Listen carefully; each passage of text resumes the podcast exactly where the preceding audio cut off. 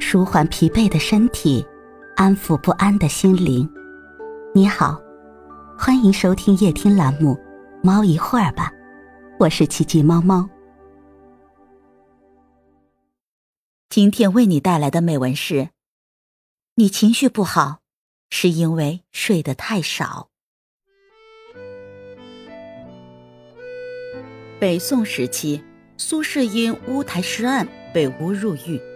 他的仕途之路由得意变为失意，甚至连小命都可能不保。可即便如此，他依旧安之若素，在监狱里照样睡得香甜。一次，皇帝派人到狱里观察，只听苏轼鼾声如故，便知他问心无愧。正是这种倒头就睡的乐观心态，反而让苏轼躲过一劫。思想家伏尔泰说。上帝为了补偿人间诸般烦恼事，给了我们希望和睡眠。好好睡觉，是治愈一切的良药。养成良好的睡眠习惯，我们才能把控情绪，掌控人生。情绪不好，是因为睡得太少。知乎上有人问：人的情绪为什么总会起伏不定？其中一个高赞回答是。引发情绪波动的因素有很多，但最重要的原因是睡眠不足。深表认同。当一个人的心情突然变得糟糕透顶时，往往都是睡眠缺失种下的毒。曾在网上看过这样一个视频：武汉地铁七号线小东门站，一位女子蹲坐在地上半小时没有反应。站台工作人员晨晨在巡视时。害怕她发生意外，于是上前询问，可女子却什么都不说。晨晨想安慰她，便用手轻轻摸了摸她的头，没想到女子一下情绪崩溃，抱着晨晨大哭起来。原来她连续加班了一个多月，每天早出晚归，通宵熬夜准备资料。除了工作以外，她还要料理家务，照顾年仅三岁的女儿。据他回忆，自己已经记不清有多少个夜晚没睡过一个完整的觉了。不规律的作息时间让他精疲力尽，压抑许久的情绪终于在那一刻迸发出来。待女子情绪慢慢稳定后，晨晨才将其安全送出车站。生活在这个快节奏的社会里，每个人都会有负面情绪。但作家屠格涅夫告诉我们，睡眠像是清凉的浪花，会把你脑中的一切浑浊荡涤干净。的确，睡觉是人体的一种修复过程，它不仅能卸下你的疲惫，还能缓解你的情绪。著名作家林清玄也有过一段特别难熬的时光，那时他天天睡不着觉。整天一副忧心忡忡的样子。一次，禅师的一句话点醒了他：该睡觉的时候就睡觉。后来，他开始努力调整自己的睡眠，精神状态也越来越好了。每个人的一生都不是一帆风顺的，但我们要学着不乱于心，把觉睡好。正如《Why We Sleep》的作者沃克所说。可以包治百病的处方不是爱马仕，而是睡眠。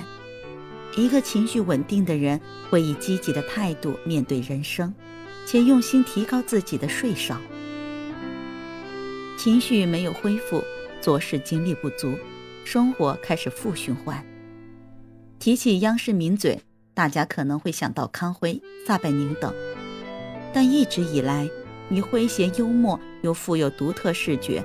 给人留下深刻印象的还是央视红人白岩松，他曾在很多节目里用自己的方式陪伴着我们。然而，就是这位随和又有着观众眼缘的主持人，也曾陷入情绪的内耗。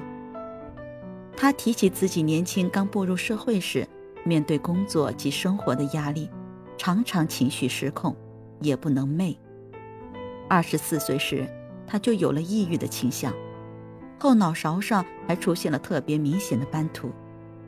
自从陷入抑郁情绪，白岩松的生活就开始了负循环。那段时间，他很少与外界交流，就连妻子也只能通过书信的方式与他沟通。由于精力不足，白岩松做什么都提不起兴致来，有时连呼吸都觉得特别累。这段长达五年的抑郁，让他每天活得痛苦不堪，甚至多次想过自杀。但好在白岩松在家人的陪伴以及自我救赎下，慢慢走出了情绪的漩涡。世事变化无常，每个人都会遇到各种困难与险境，被坏情绪裹挟着。但长期情绪低落，只会让人的思维失去理智，精神状态越来越差。医学家胡弗兰德说过：“一切对人不利的影响中，最能使人短命夭亡的。”就是不好的情绪和恶劣的心情。据世界卫生组织统计，百分之九十以上的生理疾病都和情绪有关。比如，急躁的人容易患有肠胃疾病；过于隐忍的人多半心脏不好。很多时候，情绪得不到恢复，除了对身体造成伤害，还有可能毁掉你的人生。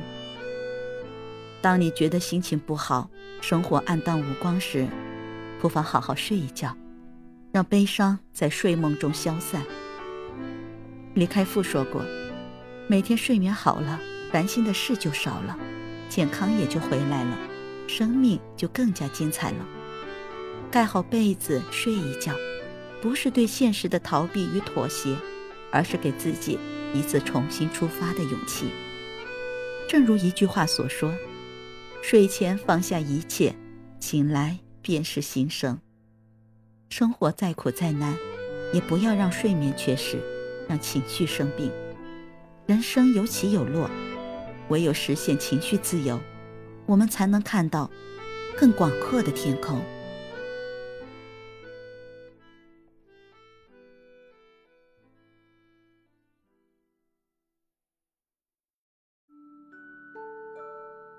今天的分享就到这里了，欢迎关注、订阅、分享、点赞，一键四连，也欢迎评论区交流互动哦。祝您晚安，我们明天再会。